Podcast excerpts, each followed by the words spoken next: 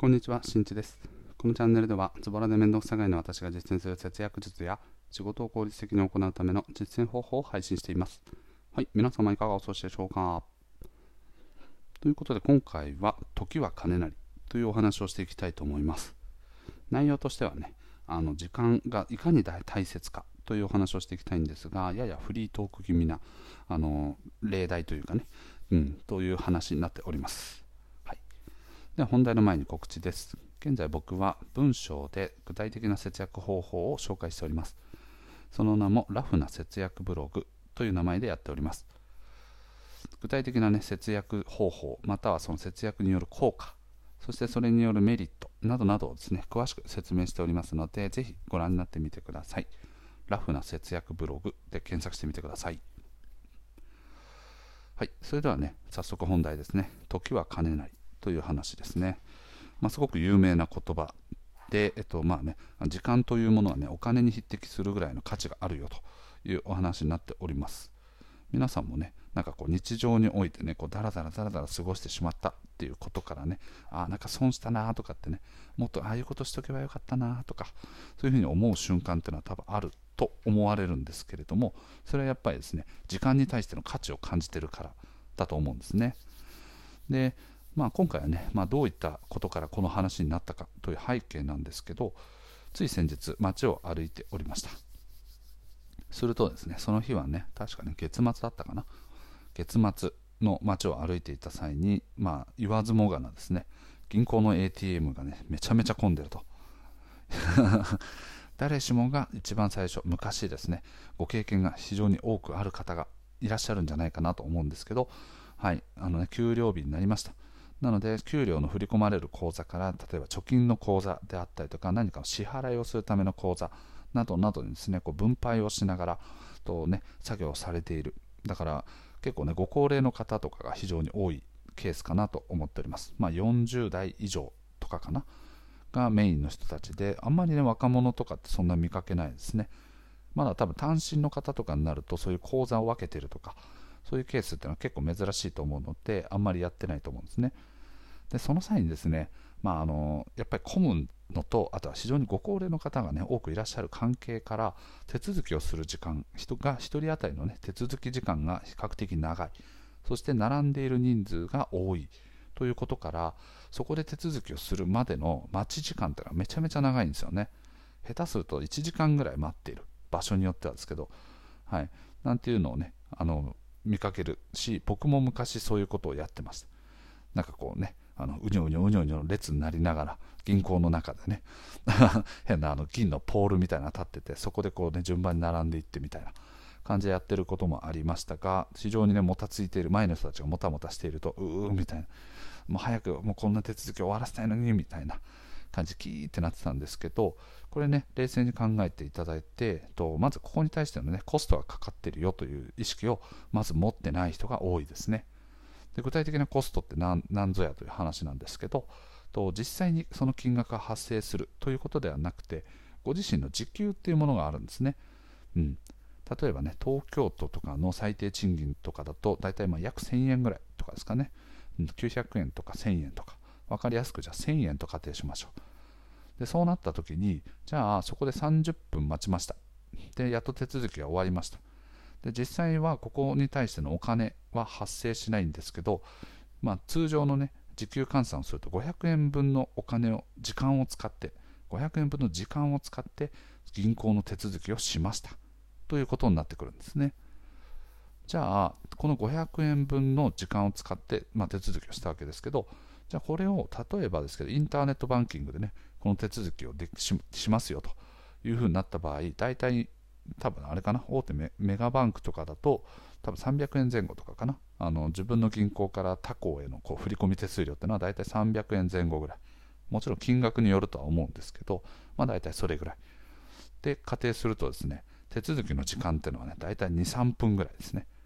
一番最初にインターネットバンキングを登録する際の手手間っていうのはかかるんですけど、まあ、少なくともね、5分、1回の手続きね、ちょっともたついたとしても5分では余裕で終わります。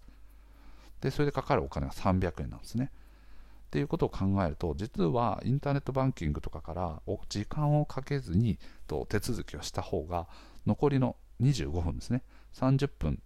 お店の方であの AT リアル銀行での ATM が30分かかったのに対してインターネットバンキングが5分だったと仮定するとその差の時間っていうのは25分になるわけですよねじゃあこの25分を使って何か新しいことに挑戦するとか何か自分の気晴らしに使うとかそういうようにねあの変換していくこともできるわけですね。そう考えると手数料がかかっていた。ただしその手数料っていうのはインターネットバンキングの方が実は安い。かつ時間も新しく有効活用できるからあの例えばね僕とかの場合だとツイッターで何か発信をするものを考えるとかブログで発信するためのキーワードとかねあのテーマっていうものを考えるっていう時間に当てていくこともできるんですね。でそう考えていくとやっぱりねこう実際にじゃあ足を運んで何かをやった方がいいのかはたまたと時間をかけない方法多少お金がかかっても時間がかからない方法を取った方がいいのかっていうのはここはね常にこう天秤をかけていかないといけないと思います。で常に僕がその際に考えているのはやっぱり時給なんですよね。僕はフリーランスでねとく働いている関係から、まあ、そういったちょっとね時給単価でいうと少し高い方かなとは思いますけど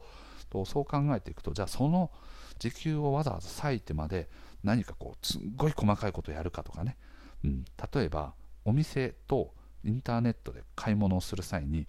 例えば商品がね300円の値段の差がありました。じゃあそれをわざわざ電車に乗ってまたは自転車をこいで行って30分か1時間ぐらいかけてそのお店に行ってね往復で。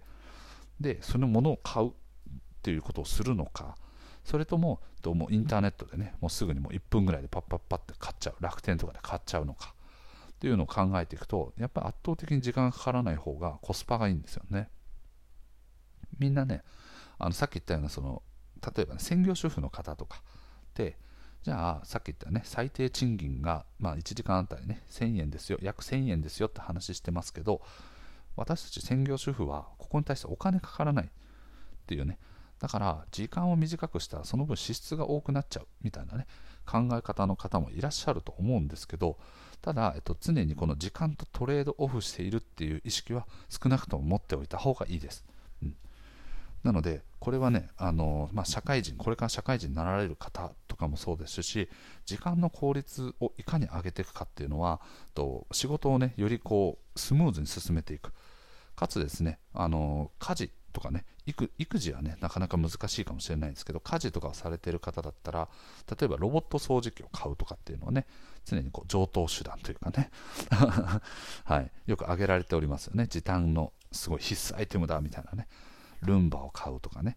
であれって大体ですね7000円7万円ぐらいか。7万円前後ぐらいなんですけどじゃあ1日あたりのさっきのねあのお掃除が大体15分ぐらいかかってますよというふうに仮定したとするとさっきの計算からするとですね15分で時給っていくらなのか。時給計算をしていくと単価単価ですね。時間単価が15分だと大体250円ぐらいなんですよね。だからルンバをですね大体300日ぐらい使うと大体ですね7万円分ぐらいの金額になるわけですね。ということは1年後1年経った後にはそのルンバの、ね、7万円を、えっと、ね、最初の初期投資として使ったんだけれども1年経った後にはそこからはもうプラスの領域に入っていくわけですね。なのでとじゃあそうなった時にじゃあ余った時間で今までねあのすごくこう一日毎日ね家事とかやったり育児やったりとかしてかなりバタバタバタバタ忙しいと。そんな中でねあのそういった時間を捻出するためにルンバを買いました。でかつコストとしてはですねあの、まあ、ROI っていうね費用対効果っていう観点からは、まあ、1年間で約ね最初の初期投資コストを、まあ、ペイすることができると。なのでその後はどんどんどんどんどんどん節約されていくっていうふうに考えていくとこれはね導入する価値っていうのは非常に高いですよね。おそらくま1年以内に壊れるっていうケースは相当稀、うん、なんじゃないかなとは思ってますがそういったようにですね、まあ、実際の収入が発生しないとしてもやはりこう効率化を考えていかないと新しいことに挑戦する時間がなかったりとかあとは自分自身のこう気分転換をしていく時間をね作れなかったりとかしてちょっと精神的に疲れちゃう。また身体的な疲労とかね。両方の観点からもまあいいことがないんですね。なので実際に収入が発生していない発生しないから時間をかけていいやっていう思考は今一度ね改めた方がいいです。僕自身もですねこの考え方を改めたことによって仕事への取り組む際の意識であったりとか、はい、日常においての買い物の仕方とかそういったものがいろいろ変わってきました。ただねその根底にあるのはやはりこう収入を増やそうとかね収入を増やしたいっていう思